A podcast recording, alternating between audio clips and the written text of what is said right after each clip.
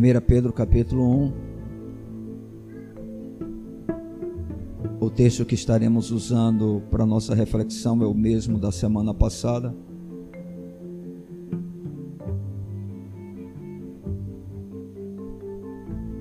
São os versos de número 13 até o 16, onde o nosso foco está sendo o versículo de número 15. Diz assim a palavra do Senhor: Por isso, cingindo o vosso entendimento, sede sóbrios e esperar inteiramente na graça que vos está sendo trazida na revelação de Jesus Cristo. Como filhos da obediência, não vos amoldeis as paixões que tinhas anteriormente na vossa ignorância. Pelo contrário, segundo é santo aquele que vos chamou, Tornai-vos santos também vós mesmos em todo o vosso procedimento, porque escrito está: sede santos, porque eu sou santo. Amém? Nós começamos na semana passada tratando sobre um tema que é de total importância né, para aqueles que se identificam como parte do corpo de Cristo, como sendo parte da sua igreja. A gente pôde ouvir naquele momento que, quando se fala de santidade, santificação, é praticamente assim é um conceito comum né, por todos os que se dizem cristãos que isso realmente é algo que deve fazer parte da vida cristã. Nenhum cristão, na sua sã consciência, vai afirmar com os seus lábios, pelo menos é, é difícil que isso aconteça, né? Que o cristão não tem que ser santo. Provavelmente todos vão dizer, não, que realmente nós temos que buscar a santificação. No entanto, esse conceito de santificação à medida em que o tempo tem passado, ele tem se tornado cada vez mais distante do que é apresentado dentro das Escrituras Sagradas, dentro da palavra de Deus. E diante dessa carência que a igreja atual vive de experimentar verdades sagradas, dentre as quais a santidade é uma delas, a gente iniciou tratando sobre essa questão mostrando justamente que o desejo do coração de Deus, conforme demonstra o apóstolo Pedro na sua carta, é que a gente possa não apenas ser chamados de santos, mas que essa santidade ela venha atingir todas as áreas da nossa vida. E Pedro vai dizer que devemos ser santos em todo o nosso procedimento, em toda a a nossa maneira de viver. A gente pôde observar na semana passada que essa santidade que devemos almejar, que devemos buscar, porque o nosso Deus é santo, ela se inicia na nossa mente, ou seja, nos nossos pensamentos.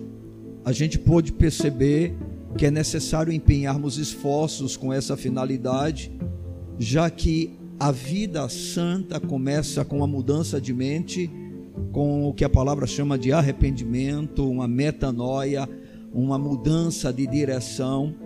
E essa vida de santidade, ela não apenas começa com uma mudança de pensamento, mas ela avança à medida em que esse pensamento vai sendo transformado pela gloriosa palavra de Deus, conforme está escrito no livro de Romanos, no capítulo de número 12 os versos 1 e 2, onde a palavra do Senhor diz que nós devemos ser transformados pela renovação da nossa mente, justamente para podermos experimentar qual seja a boa, agradável e perfeita vontade do Senhor. A gente pode aprender que, como crentes, quando nós somos regenerados, nós passamos a ter a mente de Cristo, que é justamente o que nos dá capacidade e condições para podermos ter pensamentos santos e nessa noite, queridos, nós gostaríamos de dar continuidade a esse chamado processo de santificação. Eu não sei o que é que você fez da terça-feira para cá para tornar a sua mente mais santa. Talvez você não tenha levado em conta a palavra pregada e continuou vivendo da mesma maneira. É um direito seu. O meu dever é apresentar a verdade, o meu dever é orar por você, o meu dever é não lhe enganar, mas as ações são suas. Eu não posso forçar você a nada. Eu não posso obrigar você a desligar a sua televisão. Eu não posso obrigar você a deixar de ouvir a asneira, não é? Nos meios de comunicação, entre os colegas. Eu não posso lhe obrigar a fazer isso. Mas uma coisa é certa: sem pensamentos santos, nós não seremos santos. Sem uma mente santa, nós não seremos homens e mulheres santos. E ou você leva isso a sério ou não, ou o restante de todo esse processo que nós estaremos apresentando para vocês não se, tornar, se tornará realidade em nenhuma vida aqui presente. Tudo que nós vamos aprender, tá certo? Está diretamente relacionado à primeira ministração, porque conforme diz lá no livro de Provérbios, nós somos aquilo que pensamos. Como imagina em sua alma, assim é o homem. Então nós somos o que nós pensamos. Ou você luta para que a sua mente seja transformada, renovada pela gloriosa palavra de Deus, ou sinceramente falando, você jamais experimentará uma verdadeira santificação. Santificação tem preço, santificação requer esforço, na hora da nossa conversão, nós somos instantaneamente tornados santos pela obra do Espírito. Isso se chama novo nascimento, regeneração. O Senhor implanta em nós a sua santidade. Mas essa santidade precisa ser desenvolvida, e eu vou mais além, ela só existe se for desenvolvida porque se não houver um desejo de desenvolvê-la, provavelmente você não se converteu, você apenas passou a ter conceitos e ideias dentro do que a palavra de Deus revela, mas realmente não experimentou uma verdadeira experiência de salvação. E isso deveria preocupar muito o seu coração. Então não sei o que você fez, eu não sei o que você está fazendo, mas o meu papel, a minha parte, eu estou procurando fazer, que é lhe mostrar a verdade. E a palavra de Deus nos manda tornarmos-nos santos em todo o nosso procedimento, porque escrito está: sede santos, porque eu sou santo. Quem disse isso foi o próprio Yahvé, quem disse isso foi o próprio Deus, e é reforçado em todas as Escrituras, inclusive no Novo Testamento. Amém, irmãos? E nós queremos nessa noite continuar a respeito desse tema que deveria aquecer o nosso coração, tendo em vista que a palavra do Senhor revela que sem santificação ninguém, diga ninguém, ninguém verá a Deus. Amém, irmãos? Bem, queridos, nessa noite eu queria me concentrar sobre o produto de um dos membros do nosso corpo e que com certeza é aquele que é responsável pela maioria dos pecados que nós cometemos devido à grande dificuldade que temos de dominá-lo. E eu acredito que os irmãos, né, que já têm um certo conhecimento da palavra, devem saber qual é esse membro, que é a nossa língua, a nossa boca os nossos lábios. E o produto da nossa língua é a nossa linguagem, é aquilo que falamos, é aquilo que sai através da nossa boca, da nossa voz. E eu queria nessa noite falar sobre uma linguagem santa. Afinal de contas, cada vez mais encontramos crentes com um linguajar totalmente impróprio para a nova vida que dizem possuir o que é uma contradição ao que a palavra de Deus nos revela. Sendo assim, é evidente que esse é um assunto de grande importância para nós. Afinal de contas, se existe uma coisa que nós estamos o tempo todo colocando para fora, são palavras. Eu não tenho a menor ideia de quantas palavras falamos durante o dia. Alguns, como eu, falam menos mas tem gente que fala muito mais, e aqueles que falam mais provavelmente devem pecar bem mais do que eu. Porque quanto mais nós falamos, mais nós pecamos. E não é à toa que a palavra do Senhor diz que todo homem deve ser tardio no falar e sempre pronto para ouvir, justamente porque temos a tendência de distribuir palavras de forma precipitadas, e quanto mais nós procedemos assim, mais nós pecamos contra o Senhor. Eu queria que você voltasse um pouco, você está em 1 Pedro, e eu chamo você a Tiago, capítulo de número 3, os versos de 2 até o versículo de número 10. Tiago diz assim: porque todos tropeçamos em muitas coisas. Se alguém não tropeça no falar, é perfeito varão, capaz de refrear também todo o corpo. Ora, se pomos freio na boca dos cavalos para nos obedecer e também lhes dirigimos o corpo inteiro. Observar igualmente os navios que, sendo tão grandes e batidos de rijos ventos por um pequeníssimo leme, são dirigidos para onde queira o impulso do timoneiro. Assim também a língua, pequeno órgão, se gaba de grandes coisas. Vede como a fagulha põe em brasas tão grande selva. Ora, a língua é fogo, é mundo de iniquidade. A língua está situada entre os membros de nosso corpo e contamina o corpo inteiro. E não só põe em chamas toda a carreira da existência humana, como também é posta ela mesma em chamas pelo inferno.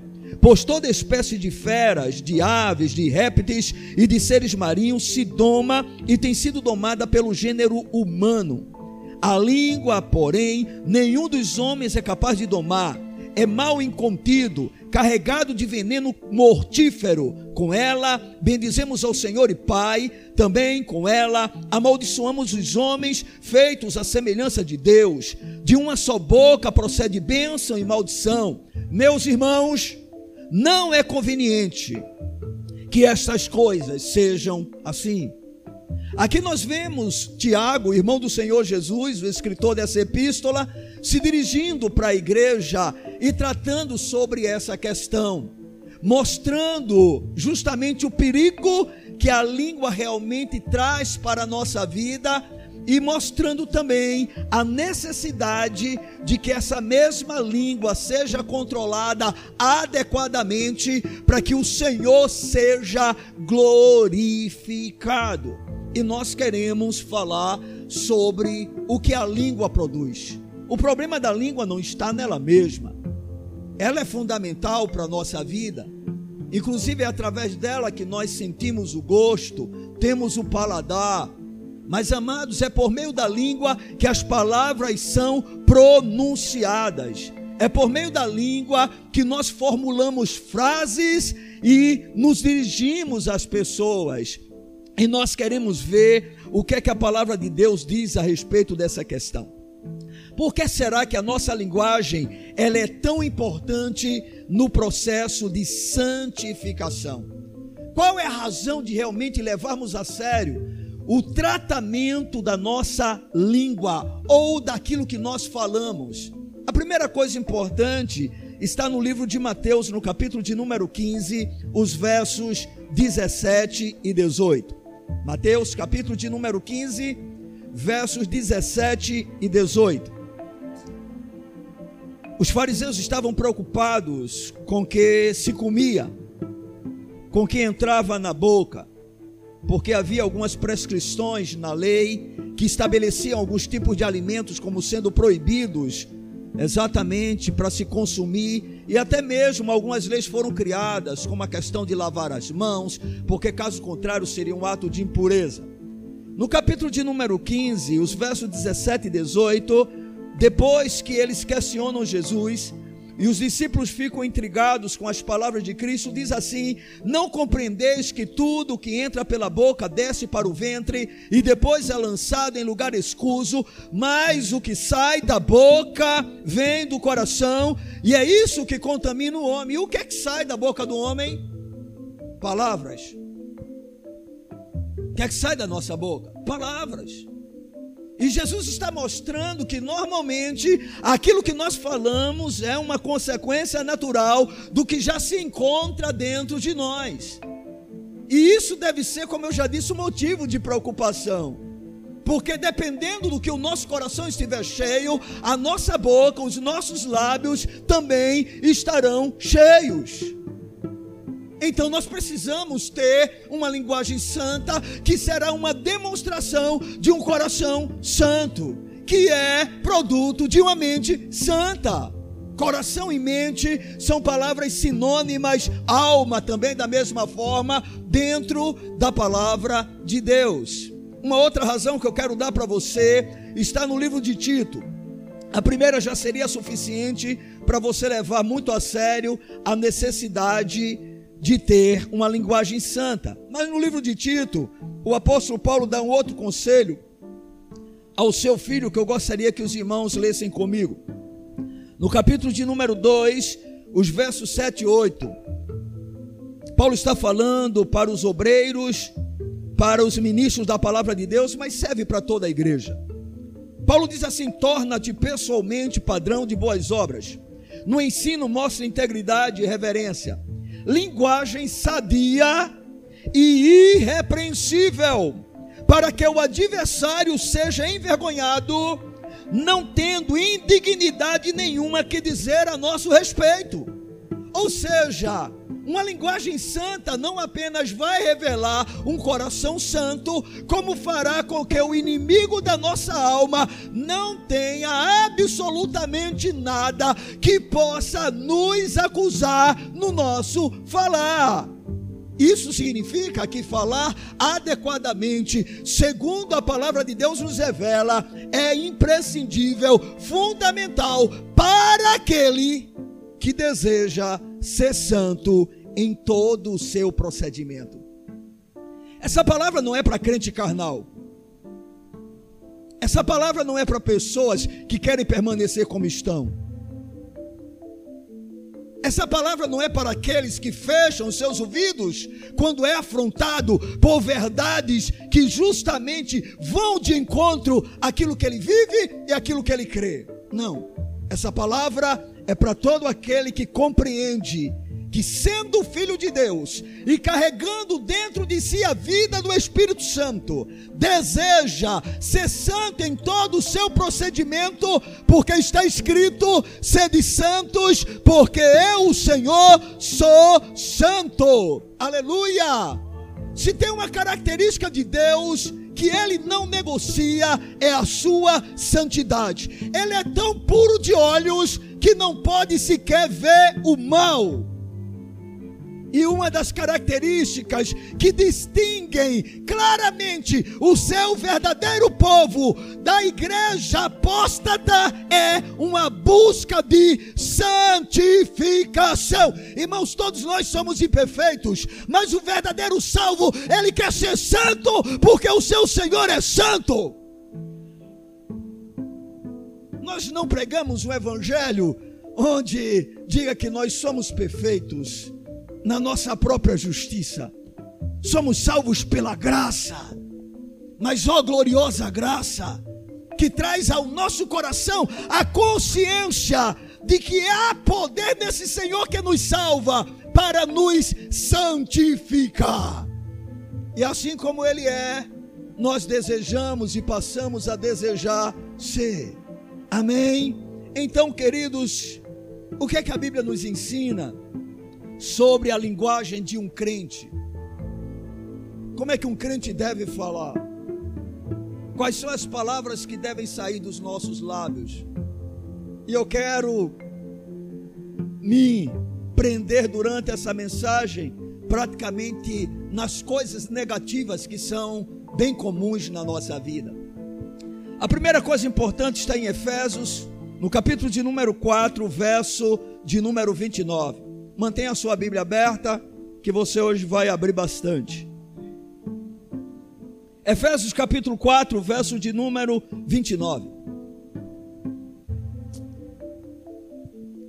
Diz assim a palavra de Deus: Não saia da vossa boca nenhuma, nenhuma. Repita comigo: nenhuma nenhuma o que?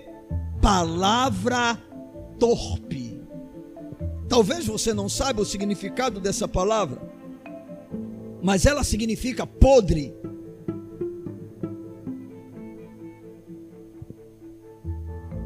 imunda, baixa. Não saia da vossa boca nenhuma palavra torpe. É inaceitável por um crente usar os seus lábios para falar palavras de baixo calão. É inaceitável por parte de um crente permitir que dos seus lábios saiam palavras maliciosas, palavras de duplo sentido, palavras que expressam sensualidade, impureza, imoralidade. Por quê? porque o crente é templo do Espírito Santo e a língua do crente deve ser santa. Não confunda o fato de ser salvo pela graça, para que você acredite que isso lhe dá o direito de viver como você quer. A tua salvação teve um preço muito alto. E aquele que pagou esse preço por você dá as condições para você segui-lo. Ele te comprou, é verdade. Mas ele não te comprou para você viver para você mesmo. Você é propriedade dele. E como escravo deve viver assim como ele manda. E a palavra do Senhor diz: Não saia da vossa boca nenhuma palavra torpe, nenhuma palavra imunda, nenhuma palavra podre. Ah, irmãos, tem tantas palavras que têm sido comuns no vocabulário cristão que não dá nem para a gente aqui dizer, né? Porque a partir do momento em que eu digo, eu já estou falando palavra torpe.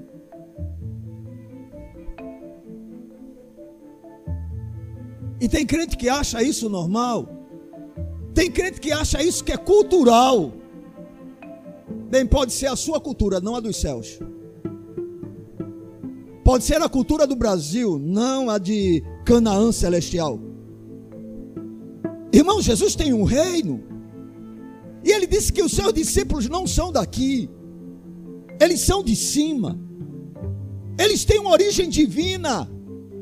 Eles permanecem aqui por um tempo como embaixadores, como peregrinos, mas estão voltando para o seu lar. Logo, o seu linguajar precisa ser diferente. Tem gente que quando fica um pouquinho nervoso com o filho, com a filha, aí começa. E tome a agressão.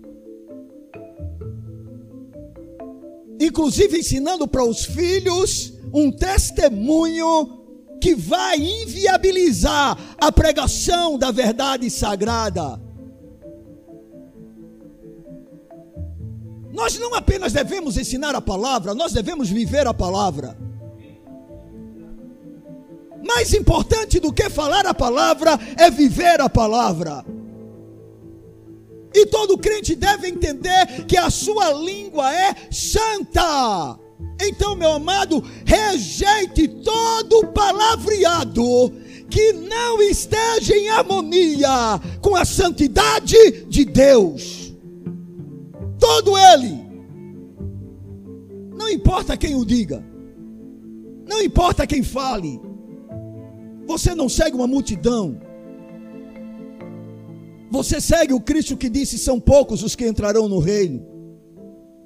Ele falou que o caminho seria apertado, porque a porta pela qual nós entramos é estreita. Bendito seja o nome do Senhor. Não saia da vossa boca nenhuma, nenhuma palavra torpe. Lave a sua boca com o sangue de Jesus e com o poder purificador de Sua palavra. Ah, mas eu não consigo, quando eu menos espero, está saindo. Bem, meu amado, se encha de Deus. Toda vez que sair uma palavra torpe da sua boca, se humilhe, se arrependa. Reconheça que você pecou. Pare de ser um escândalo ao Evangelho de Cristo na sua casa, entre os seus vizinhos, amigos. Não saia da vossa boca nenhuma palavra torpe, palavras moralmente nocivas. Bendito seja Deus, que deseja que sejamos santos em todo o nosso procedimento. Agora, aí mesmo em Efésios, no capítulo de número 4, versículo de número 31,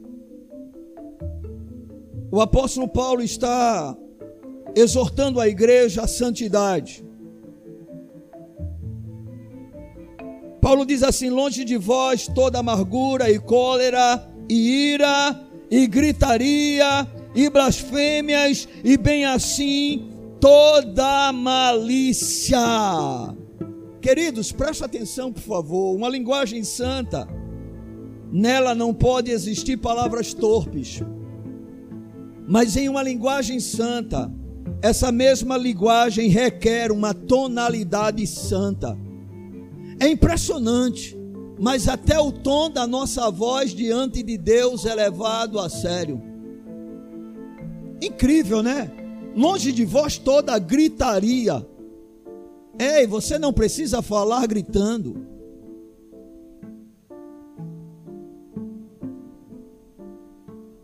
Não sei por que algumas pessoas pensam que, pelo fato de falarem mais alto, talvez serão ouvidas. talvez prevalecerão dentro de um diálogo, dentro de um debate. O falar alto demonstra desequilíbrio, o falar alto demonstra desrespeito.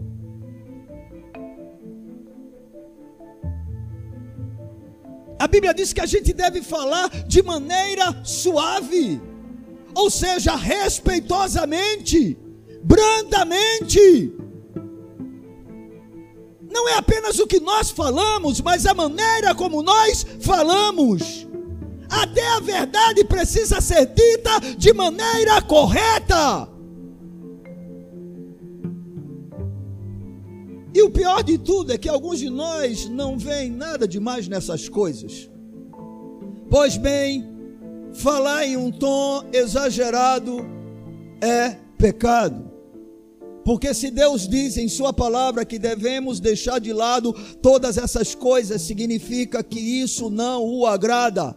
E se não agrada é porque ele não tolera. E se ele não tolera é porque é pecado. E se é pecado, precisa ser abandonado. Por mais que estejamos acostumados com ele. Algumas pessoas tentam sustentar os seus argumentos aos gritos. E quando fazemos isso é porque não temos realmente argumentos. Toda discussão envolvendo um crente deve ser marcada por uma linguagem suave. E quando eu digo discussão, eu estou falando em algo em que existe um debate, em que existe uma, um contraditório. Ou seja, toda discussão, amados irmãos, eu sou muito sincero com vocês, dentro de um lar cristão não era para nenhum vizinho ouvir a voz do, do, de um dos cônjuges. Por mais feia que seja a coisa que esteja dentro de casa. E se você é crente e o cônjuge é incrédulo, deixa todo mundo ouvir a voz do outro, não a sua. Você é o testemunho. Ah, mas eu estou sendo humilhado. Ah, mas eu estou sendo caluniado. Bem, é muito melhor fazer o que Deus diz do que agir na força da carne e pecar contra o Senhor. Não tem problema, irmãos. Irmãos, irmãos, presta atenção. Olha, é muito melhor ser caluniado do que ser o caluniador. A calúnia pode trazer aparentemente algum dano para nós, mas Deus conhece as nossas vidas e o nosso coração. Na verdade, nós não precisamos muito de nos defender, porque já temos aquele que é a nossa justiça. Se estamos certos, ele pelejará por nós.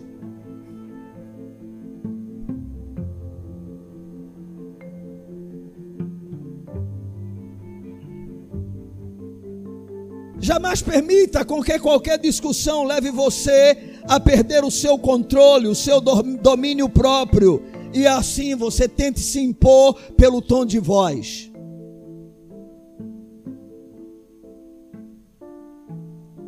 Tom de voz não é sinal de autoridade. Não no reino de Deus.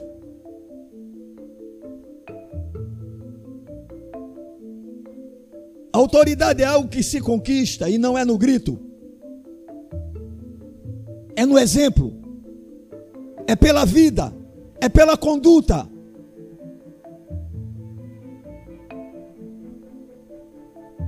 Uma linguagem santa, queridos, requer uma tonalidade, um tom de voz também santo. Terceira coisa importante sobre a nossa linguagem: vá guardando no coração. Uma pena que você não tem costume de escrever as coisas básicas de uma pregação de ensino.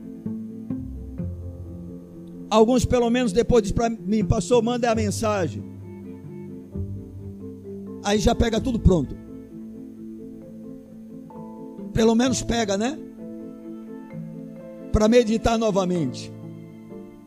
Em Colossenses capítulo de número 3, verso de número 9, nós temos uma outra afirmação sobre o nosso linguajar.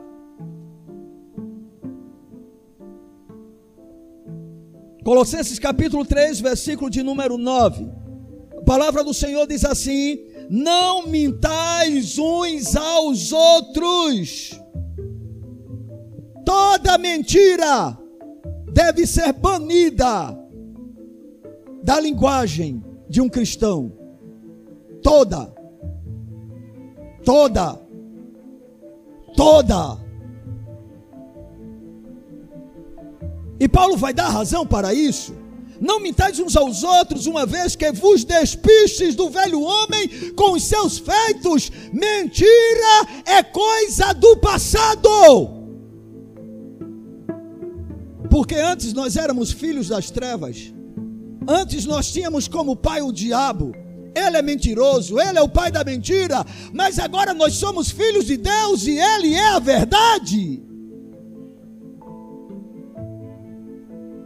Por isso a mentira não pode fazer parte do nosso linguajar. Não, pastor, aí o senhor está indo longe demais. Todo mundo mente. É assim que os crentes da atualidade agem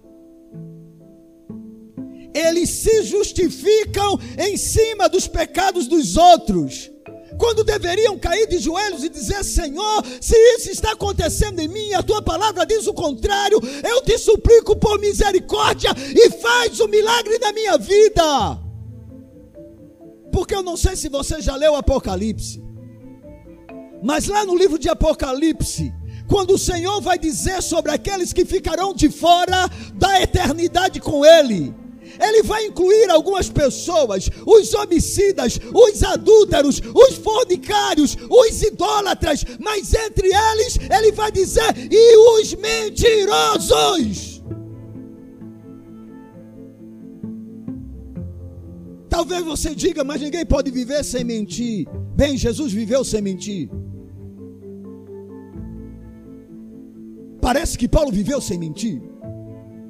Parece que Pedro viveu sem mentir. Parece que João viveu sem mentir. Eles preferiam a morte ao invés de mentir. Porque eles sabiam que valia apenas a pena falar a verdade. Porque Cristo é a verdade. A mentira, queridos, deve ser banida da nossa linguagem.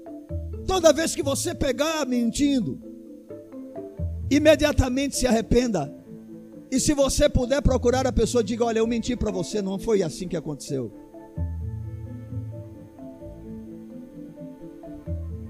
Você será tentado muitas vezes, sobretudo quando porventura a verdade ela vier trazer danos para a sua vida, mas prefira sofrer os danos Fale a verdade. Custe o que custar. No livro de Provérbios, no capítulo de número 6, os versos 16 e 17, nós temos uma palavra dada por Deus através de Salomão. Provérbios capítulo 6, versos 16 e 17. Diz assim a palavra do Senhor: Seis coisas o Senhor aborrece e a sétima a sua alma abomina. A primeira delas é olhos altivos. A segunda delas é língua mentirosa. Seis coisas o Senhor aborrece. E a sétima a sua alma abomina. Dentre as sete coisas, a segunda delas é língua mentirosa.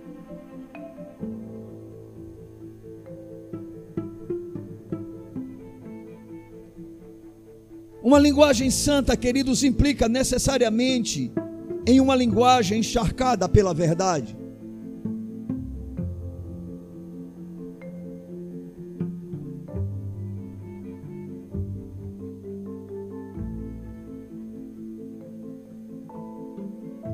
Irmãos, nós temos vivido um evangelho tão raso que verdades como esta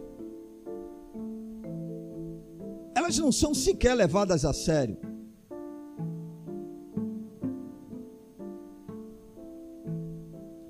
Porque, inclusive, na maioria das vezes, a gente até se preocupa com determinados pecados que causam grande escândalo lá fora e que podem nos levar a uma disciplina ou até a exclusão em uma igreja genuinamente evangélica. Porque hoje em dia ninguém é excluído mais de lugar algum.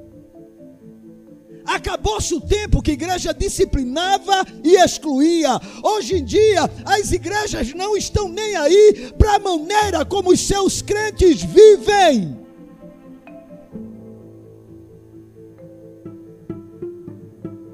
Mas parece que Deus colocou você em uma igreja séria. E nessa igreja, alguns têm um certo receio de serem disciplinados e talvez até chegarem à exclusão. Mas poucos de nós nos preocupamos com essa questão, porque inclusive é extremamente difícil de identificar, porque isso diz respeito ao nosso dia a dia. Raramente alguém chega para mim e diz: Pastor, eu peguei fulano de tal em uma mentira.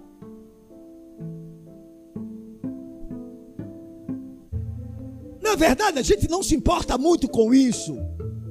Mas por favor, a primeira mentira, mentira relatada lá no livro de Atos, depois da fundação da igreja, levou um casal à morte. Ananias e Safira. Naquela ocasião, os crentes estavam vendendo e doando os seus bens e colocando este valor aos pés dos apóstolos. E aí chegou um tal de Ananias, juntamente com a sua esposa Safira, e eles venderam o campo por um determinado preço e resolveram ocultar parte do preço e foram até o apóstolo e disseram: Olha, nós vendemos esse campo, portanto, está aqui o dinheiro. Imediatamente Pedro disse: Ananias, por que encheu Satanás o teu coração para que tu mentistes ao Espírito Santo? Porventura, se você vendesse a propriedade, o dinheiro não era seu. A terra era sua, você poderia fazer o que você quisesse com o dinheiro, mas o que você está fazendo é uma mentira. Você está dizendo que vendeu por tanto, quando você vendeu por outro tanto. E por consequência disso, ele e a sua esposa foram mortos pelo Senhor, pois é Deus mata. Pastor, eu tenho ouvido a respeito apenas de um Deus de amor. Ei, você está equivocado. O Deus da Bíblia é um Deus que ama, mas ele também é um Deus que mata. Ele diz isso: eu mato e eu faço viver, eu curo e eu firo. Esta é a razão porque nós brincamos tanto com a verdade da palavra de Deus, porque nos acostumamos a ouvirmos a respeito de um Deus que sempre nos trata como se a gente fosse esses bebês mimados. e acreditando que Ele jamais vai nos punir. Pois bem, Deus não tolera a mentira. Quando você errar, ao invés de dizer não fui eu, diga fui eu, eu errei. Ah, mas ela vai gritar comigo, ela vai brigar comigo, ele vai dizer isso e aquilo. Faça o que a Bíblia diz.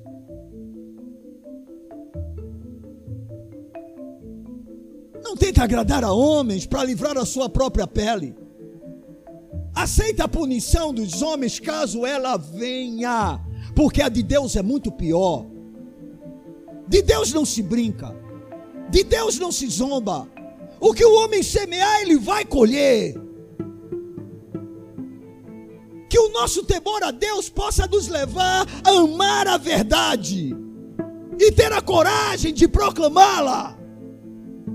Porque é bom falar a verdade quando ela é conveniente e ela traz para nós benefícios, mas Deus quer que nós a profiramos em qualquer situação.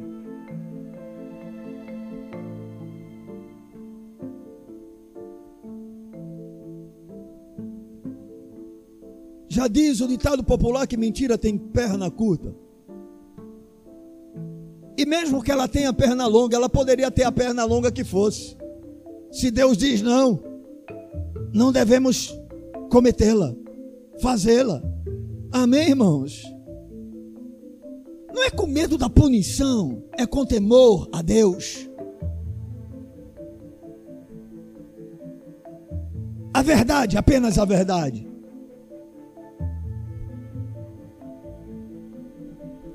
E quando tiver errado, diga a verdade, com humildade. Porque às vezes, né, dizemos, dependendo da posição, errei daí.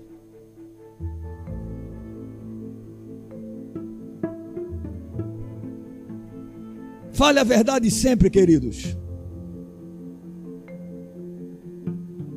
Tiago capítulo 4, verso de número 11.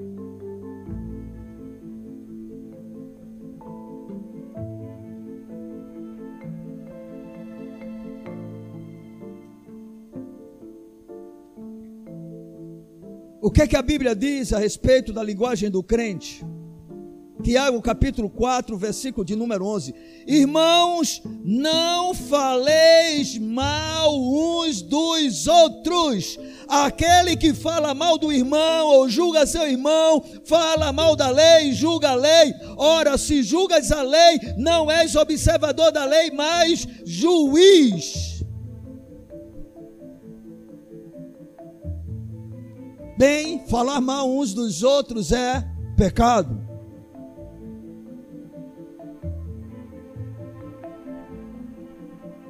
E a Bíblia é totalmente contra essa atitude nossa. Amém, irmãos? Não faleis mal uns dos outros. Vejamos o que é que diz Provérbios, no capítulo de número 20, o verso de número 19.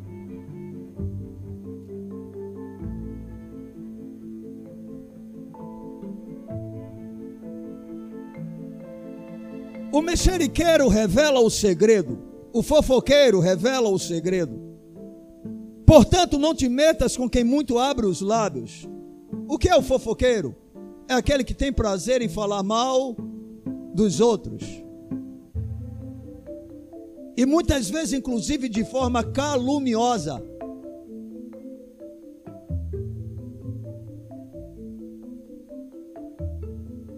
Se porventura você tem algo contra alguém e tem acesso a essa pessoa, vá até ela. Se você observa alguma coisa que você quer comentar, vá e converse com ela. Se você não pode fazê-lo, vá com alguém que possa exortá-la.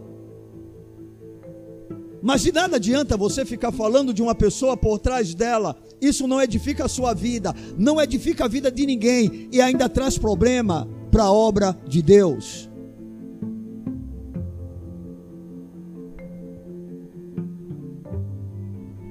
E eu quero que você compreenda que falar mal uns dos outros se torna um pecado ainda maior quando o objetivo é semear contenda entre irmãos.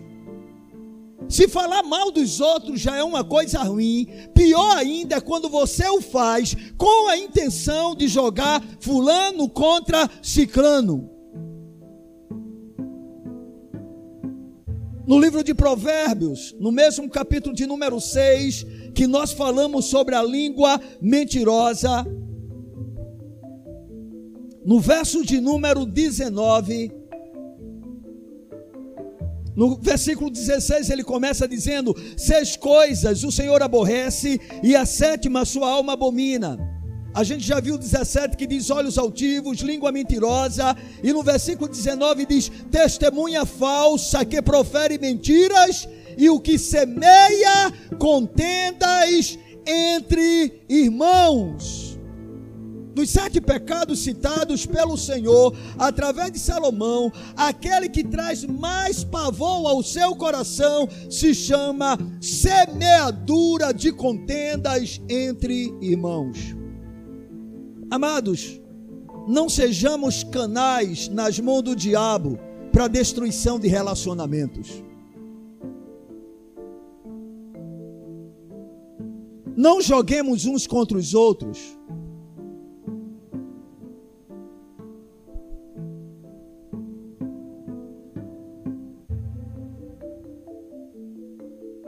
Precisamos nos lembrar que Deus aborrece e abomina essa prática.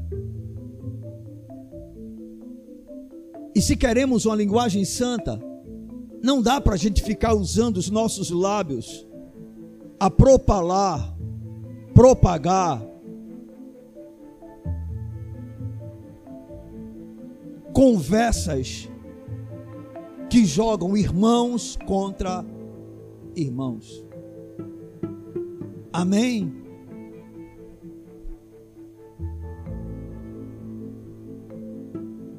Romanos capítulo 12, verso de número 14.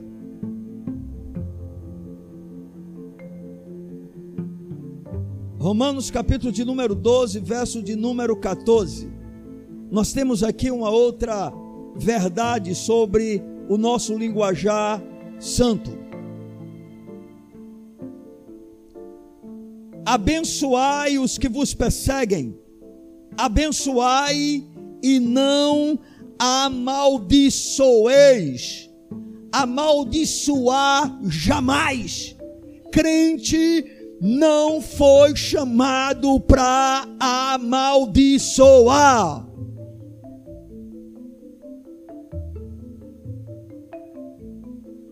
Eu sei que a gente vive em um tempo né, de sabor de mel.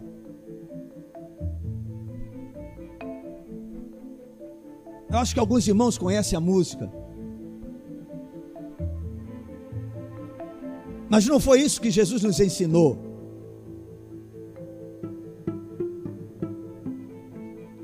Irmãos, esse Deus é tão maravilhoso que ele diz assim: quando caiu o teu inimigo, não te alegres, nem se regozije o teu coração quando ele tropeçar, para que Yahvé não veja isso e lhe desagrade o coração. Como filhos de Deus, nós fomos chamados apenas para abençoar. E não importa o que o outro porventura tenha feito, é independente do mal que ele nos causou, da calúnia que ele levantou contra nós. A Bíblia diz: abençoai não amaldiçoeis. Esse é o nosso dever.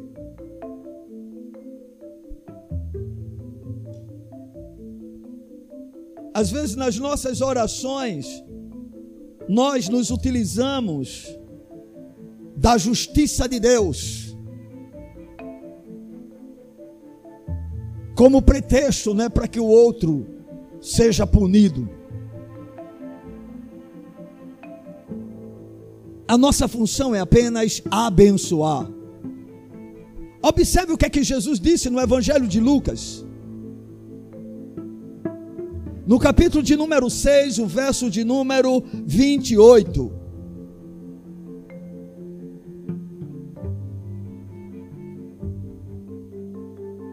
Bendizei aos que vos maldizem, orai pelos que vos caluniam. Como isso é possível? Quando o amor de Deus está dentro do nosso coração. Como isso é possível? Quando a gente entende o perdão de Deus dispensado para nós lá naquela cruz. Como isso é possível? Quando a gente entende que não há justiça alguma na nossa vida e graciosamente esse Deus nos acolheu. Quando nós compreendemos isso, independente do que porventura venhamos sofrer do nosso próximo, nós vamos continuar amando, orando e abençoando. Aleluia! O Senhor não diz apenas não amaldiçoem, já seria, né, de certa maneira, algo extremamente elevado para nós, porque a nossa tendência é pagar o mal com o mal, é dar o troco na hora em que nós somos agredidos, mas o Senhor não diz apenas não amaldiçoe, Ele diz abençoe. Te fez mal? Não fique apenas em silêncio, Deus te abençoe.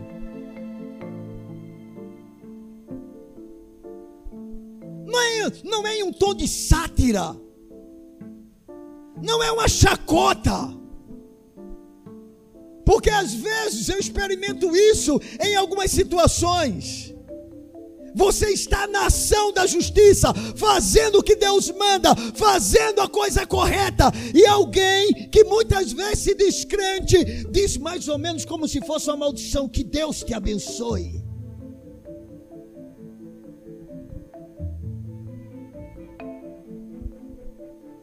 Por favor, Deus não sonda somente palavras, Ele sonda coração.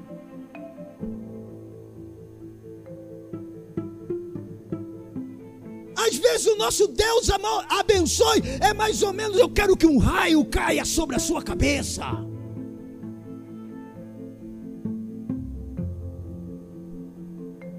Eu quero que você pague pelo mesmo que você está fazendo para mim.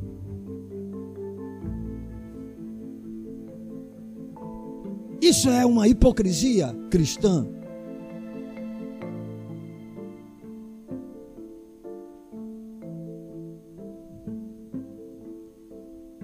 Não existe, queridos, em hipótese alguma mal que alguém possa fazer que seja suficiente para que um crente tenha uma justificativa para amaldiçoar.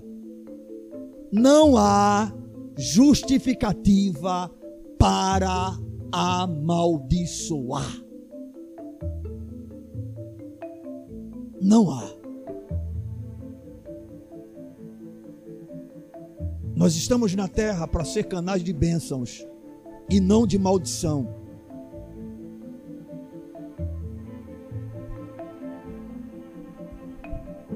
Filipenses capítulo 6, verso de número 14.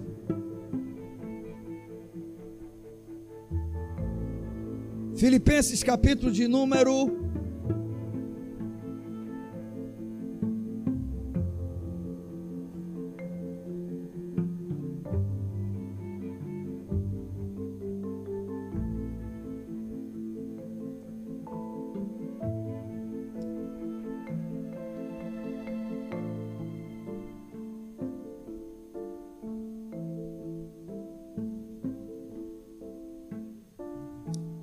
Abra 1 Pedro, por favor, capítulo 4, verso de número 9.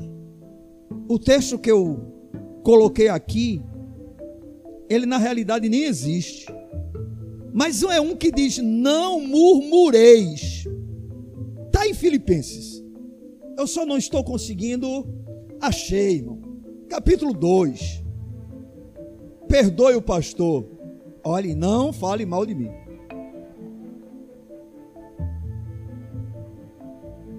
Filipenses capítulo 2, versículo de número 14, o que é que diz?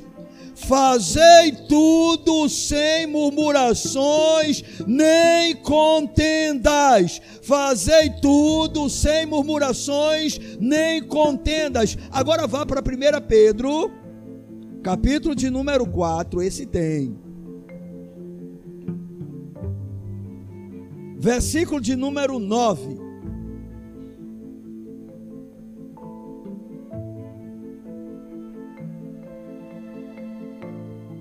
Sede mutuamente hospitaleiros, sem murmuração. Uma linguagem santa deve ir nos levando a uma linguagem sem nenhuma murmuração. Amém, amados? Murmurar, para quem ainda não sabe, significa sussurrar ou dizer algo em tom muito baixo. É aquela coisa que normalmente você não tem muito coragem de falar audivelmente para todo mundo ouvir. É aquelas reclamações que a gente faz nos grupinhos. Quando porventura tem alguma insatisfação, alguma queixa, algo que a gente não gosta, algo que a gente não concorda. Acontece muito quando nós estamos insatisfeitos. Nós nos tornamos naturalmente murmuradores.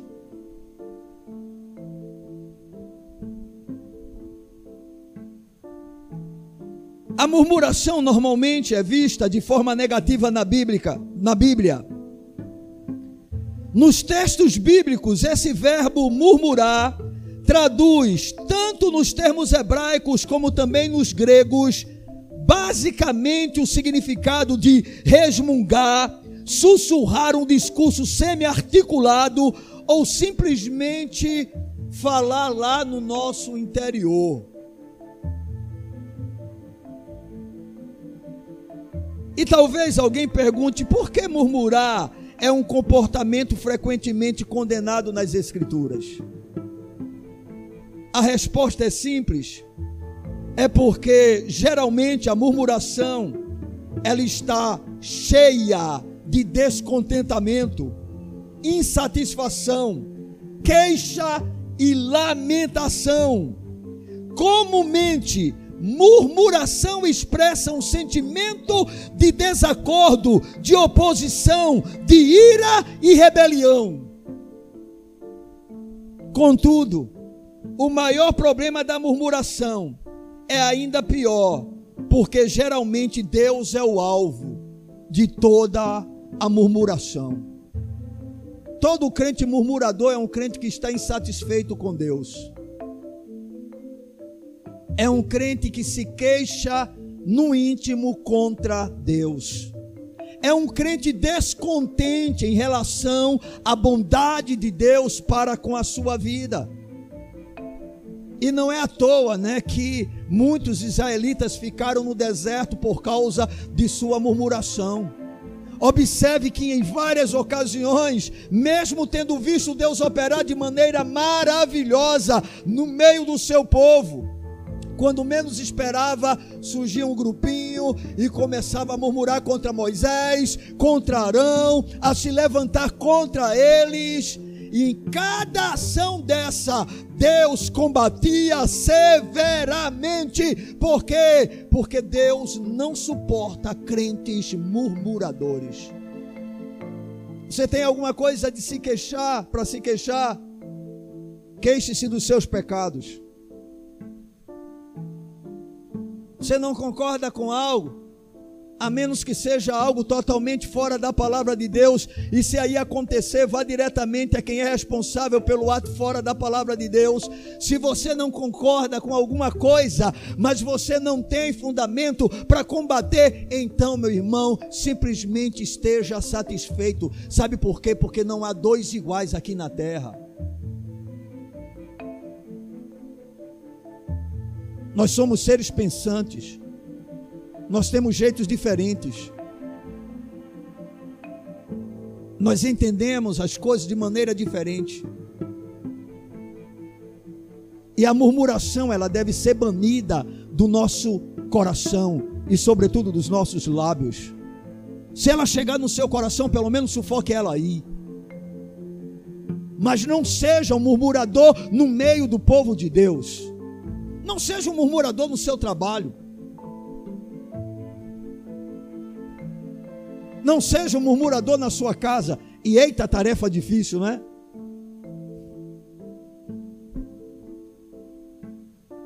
Não murmureis, diz a palavra do Senhor.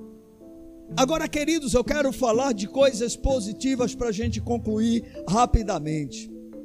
Apenas para que você possa relembrar o que nós já dissemos até então. Uma linguagem santa, nela não pode existir palavras torpes.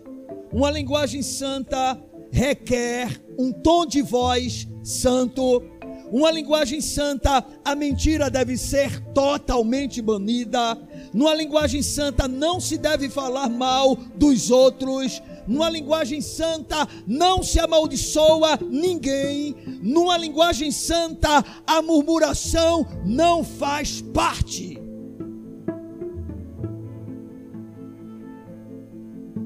Bem, irmãos, para a gente chegar na parte final dessa ministração, eu quero dizer para os irmãos aqui presentes que uma linguagem santa, ela edifica quem ouve e glorifica a Deus. Efésios, capítulo de número 4,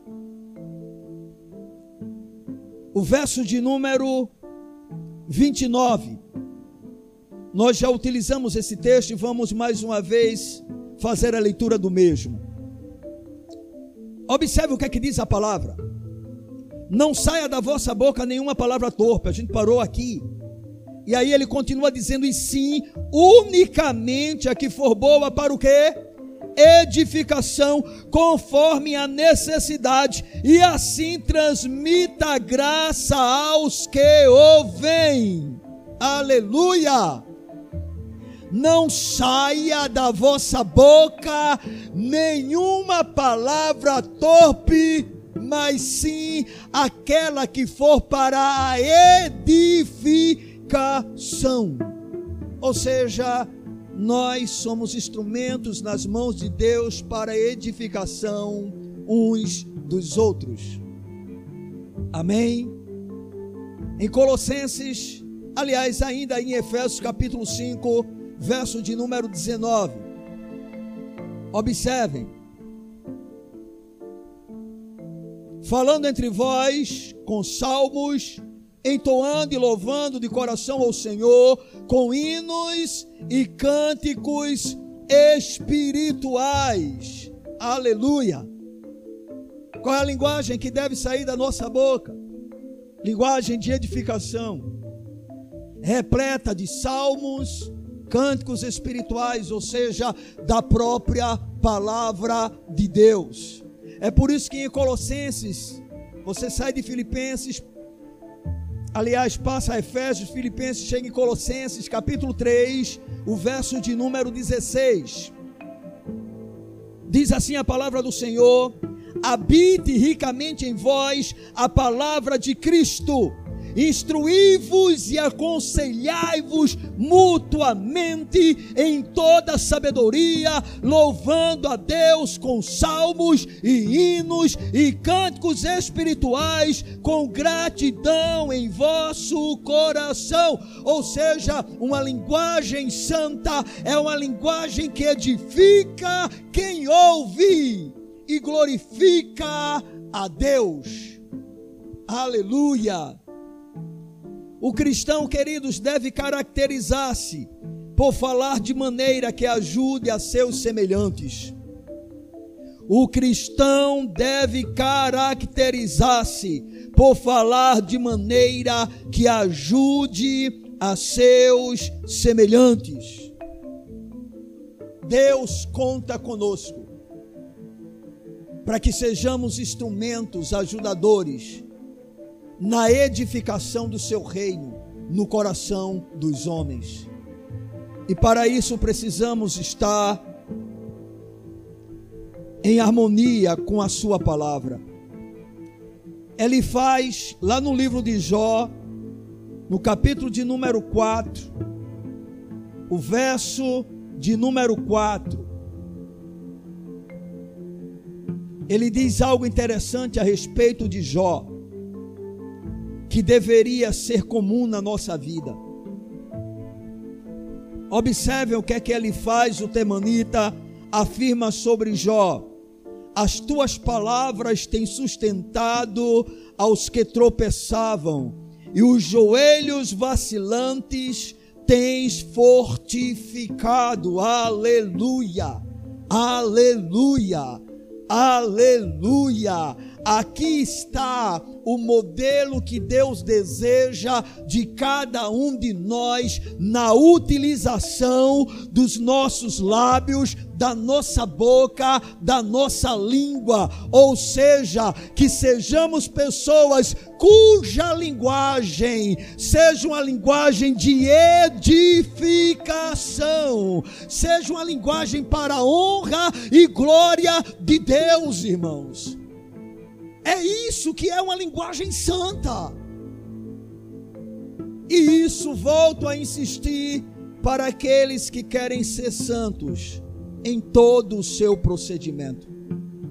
Começa no nosso pensamento, na nossa mente, e agora está fluindo o que está na mente através dos nossos lábios. A boca fala o que o coração está o que? cheio. Está cheio de murmuração, é murmuração que vai sair.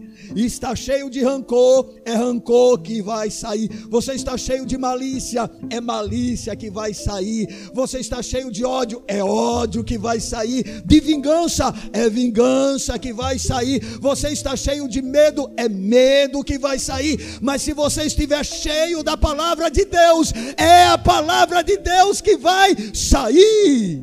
Aleluia! Aleluia!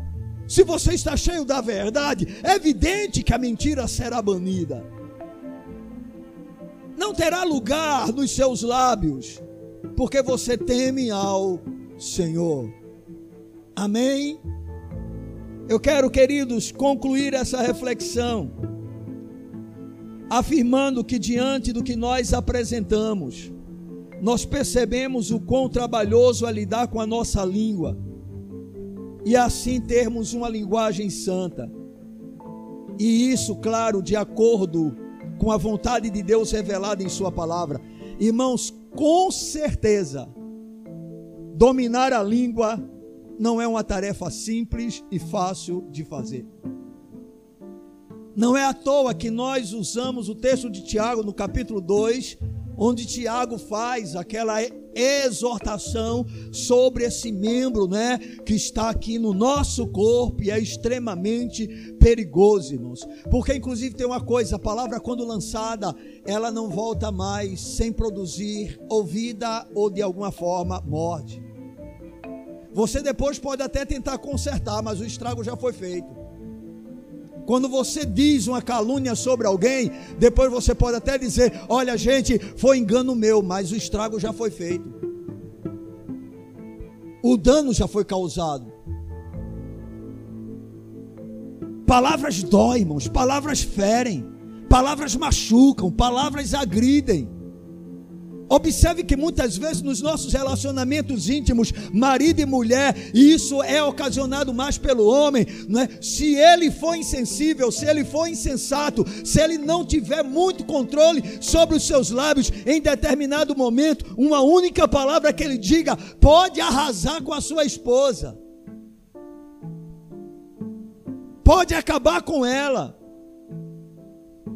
E a recuperação, dependendo de como esteja o coração, pode demorar dias, semanas ou até meses.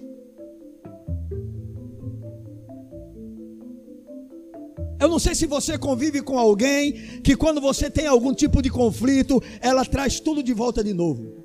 Naquele dia você me chamou disso, naquele outro você me chamou daquilo, e naquele outro você disse isso, isso e aquilo. Ou seja, todo o passado ainda está presente na vida dessa pessoa. Por quê? Porque ela ainda não entendeu a cruz. Porque toda mulher que entende a cruz, ela vai compreender que absolutamente nada pode mais atingi-la. Da mesma forma o homem, irmãos, a cruz é o segredo para toda a cura da nossa alma. Nós somos enfermos porque não compreendemos a cruz. Quando a gente olha para a cruz, a gente vê que é tão perverso, tão terrível, que se um outro disser alguma coisa contra nós, a gente pode até ficar um pouquinho triste, mas não vai ficar porque o outro disse, vai ficar dizendo: puxa vida, Senhor, e eu pensei que estava melhorando tanto, mas eu ainda sou muito pior do que eu pensava. Quando você entende a cruz, algumas críticas se tornam até elogio.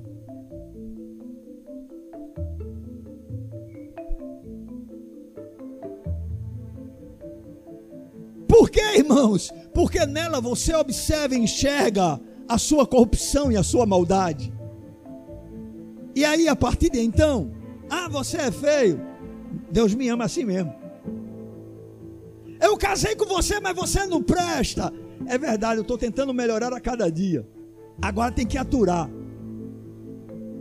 E se não conseguir aturar, não posso fazer muita coisa a não ser lutar para mudar. Nada muda. Você não perde mais uma noite de sono.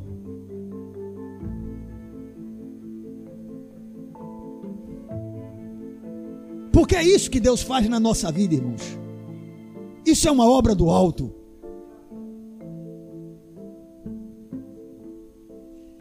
É trabalhoso, queridos, lidar com a língua, como a palavra de Deus nos mostra. E para que isso aconteça, para que essa linguagem se torne mais e mais santa, não existe uma outra maneira senão através de um desenvolvimento de uma relação íntima com Deus e um enchimento do seu espírito. Irmãos, nós voltamos às mesmas coisas. Eita, pastor repetitivo, né? Da cebola. Voltamos às mesmas coisas. Como ter uma mente santa, Ricardo? Como ter uma linguagem santa, Wagner? Apenas ouvindo isso, conforme eu já fiz a pergunta no começo desse culto, provavelmente ninguém experimentou mudança alguma da terça-feira passada para hoje. Por quê? Porque continuam fazendo as mesmas coisas, sem nenhuma atitude para que essa mudança ocorra. Ou seja, essa mensagem que eu compartilhei hoje, que talvez você tá, esteja dizendo assim no seu coração: puxa, é mesmo, é assim mesmo. Que palavra! Você não experimentará nenhuma mudança se não fizer aquilo que nós estamos o tempo todo clamando para que a igreja faça, busque a face de Deus em oração, leia a palavra do Senhor, leia a Bíblia, ore a Bíblia, peça misericórdia, peça que o Espírito Santo faça o que você não pode fazer, insista com Deus, Insista com Deus, irmãos. Esse processo de santificação ele é progressivo e ele não acontece de maneira instantânea. É um processo trabalhoso, é um processo lento que, porém, jamais acontecerá sem que aquilo que é fundamental seja feito no dia a dia. Todo dia nós precisamos de comida e de bebida, da presença do Senhor, de buscar a sua face. Ei, crente preguiçoso, crente que não ora, crente que não lê a Bíblia, crente que não tem prazer nos cultos, não experimentará tais mudanças. Porque não há fórmulas mágicas. Não há oração forte para isso. Irmã Luana, Pastor, ore por mim, para que eu controle a minha língua. Só quem pode fazer é o Espírito de Deus. E Ele só vai fazer à medida que você está cheio da presença dEle. Porque à medida que você vai avançando nessa relação, aí quando porventura alguma coisa sair dos seus lábios, que você perceber que errou. Ah, irmão, o Espírito Santo vai dizer na hora: errasse, cara. Vai lá e desfaz. Aconteceu uma experiência comigo. Eu saí de um culto e aí a gente foi para para casa, passando, encontramos alguns irmãos, os irmãos Chamaram a gente, assim, sem querer muito que a gente fosse, mas a gente terminou indo. Brincadeirinha. É que eles ficaram meio aperreados, porque disseram, ele vem mesmo. E aí a gente começou a conversar, conversa vai, conversa vem, e eu terminei falando besteira. Na hora eu disse algumas coisas que não deveria. Quando eu cheguei em casa, eu disse: Deus, tem misericórdia de mim. Falei o que não deveria. Não tive dúvida. No próximo culto chamei tudinho. Eu acho que os irmãos disseram que é pau nos irmãos. Era não, era pau em mim. Tive que dizer, me perdoem. Não, pastor, não, não, eu errei. Não agi como homem de Deus. Pequei contra o Senhor. Falei o que não deveria. Ah, mas eu não quero chegar nesse, eu não quero estar nesse nível, sabe? De ter que pedir perdão. Eu quero estar, não errar. Para mim, ainda é muito maravilhoso ter a humildade de dizer eu errei. Sei que é uma obra do Espírito, irmãos. Porque, olhe, não é qualquer pastor, e vocês sabem disso, que diz eu pequei. Não é qualquer pastor que assume de púlpito as suas carnalidades. Porque isso mexe com que? Com o nosso orgulho. Mas importa que ele cresça e que eu diminua. Eu não quero que ninguém veja em mim mais do que realmente eu sou. E eu sei que estou muito aquém daquilo que Deus deseja que eu seja. Mas eu também sei que o Deus que começou a boa obra em minha vida é fiel para completar. E à medida que eu vou andando com Ele, ainda que eu o conheça de maneira superficial, eu vou avançando. E as marcas de Cristo vão sendo impressas em mim. Eu quero chegar em um nível que não saia uma única palavra da minha boca, que não seja para o louvor e glória de Deus e para a edificação do seu povo. Mas isso, irmãos, não acontece do nada. Isso é uma questão de desejo, é uma questão de empenho, é uma questão de esforço. E eu digo para você: lute, porque vale a pena. Amém. Porque a palavra do Senhor diz: sejam santos, tornem-se santos em todo o vosso procedimento, porque escrito está sede santos, porque eu, Senhor, sou santo.